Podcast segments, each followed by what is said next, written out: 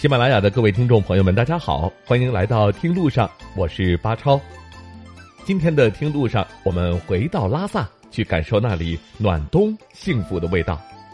当您游历完西藏的美景，可以去拉萨的母亲河拉萨河沿岸，搭上帐篷，或钓鱼，或戏水，或沐浴，喝着酥油茶，吃着美食，尽情享受拉萨冬日的灿烂阳光与闲情逸致。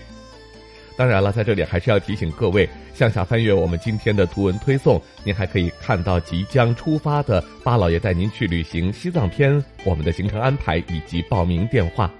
如果您不想错过今年暖冬拉萨幸福的味道，赶快报名参加我们的活动吧。接着来跟大家说一说拉萨河。拉萨河是拉萨市的母亲河，对拉萨的发展有着很大的影响。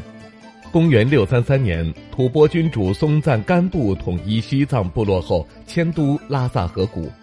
拉萨河流域随之发展，逐步成为了西藏高原的政治、经济、文化、交通和宗教的中心区域。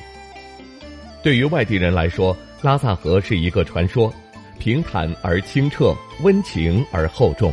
没有什么河流能有比它更多变的色彩，也没有什么河流能比它。离天更近，更没有什么河流能如此触动人的心灵。在这条河上演绎过不同时代的悲欢离合，同时也成为一个文化符号，烙在了每一个拉萨人的心中。拉萨河承载的太多，以至于它的每一滴水珠、每一个险滩、每一片滩涂，都被附加了很多的象征意义。说到拉萨河，它的藏语被称为“吉曲”，意思是快乐河、幸福河，位于西藏中南部，发源于念青唐古拉山脉中段北侧的罗布如拉，沿途流经了墨竹工卡县、达孜县，最后经过拉萨市，在拉萨市曲水县汇入雅鲁藏布江。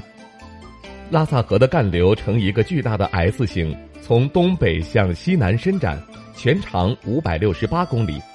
流域面积三万一千七百六十平方公里，是雅鲁藏布江的五大支流之一。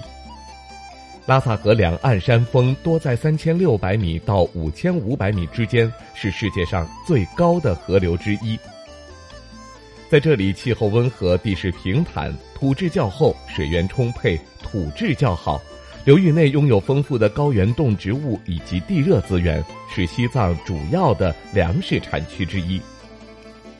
拉萨河的北岸边是很宽的河畔广场，有白色的栏杆和座椅，三三两两的游人在河边漫步，其中很多都是成双成对的。拉萨河畔还有一座青藏川藏公路纪念碑。这是一九八四年十二月二十五号，为纪念青藏川藏公路通车三十周年而建。如今又有二十多年过去了，青藏铁路也已经通车了，但是青藏公路和川藏公路仍然是西藏的运输动脉。暖冬时节到拉萨可以感受到如此幸福的味道。那么三月份巴老爷带您去旅行的行程当中，已经进入到了春天。那个时候的拉萨又会带给我们什么样的感受呢？欢迎大家向下翻阅我们今天的图文推送，了解我们的行程安排，了解报名的电话。希望和您同游西藏。这里是听路上，我是巴超，下期我们再会。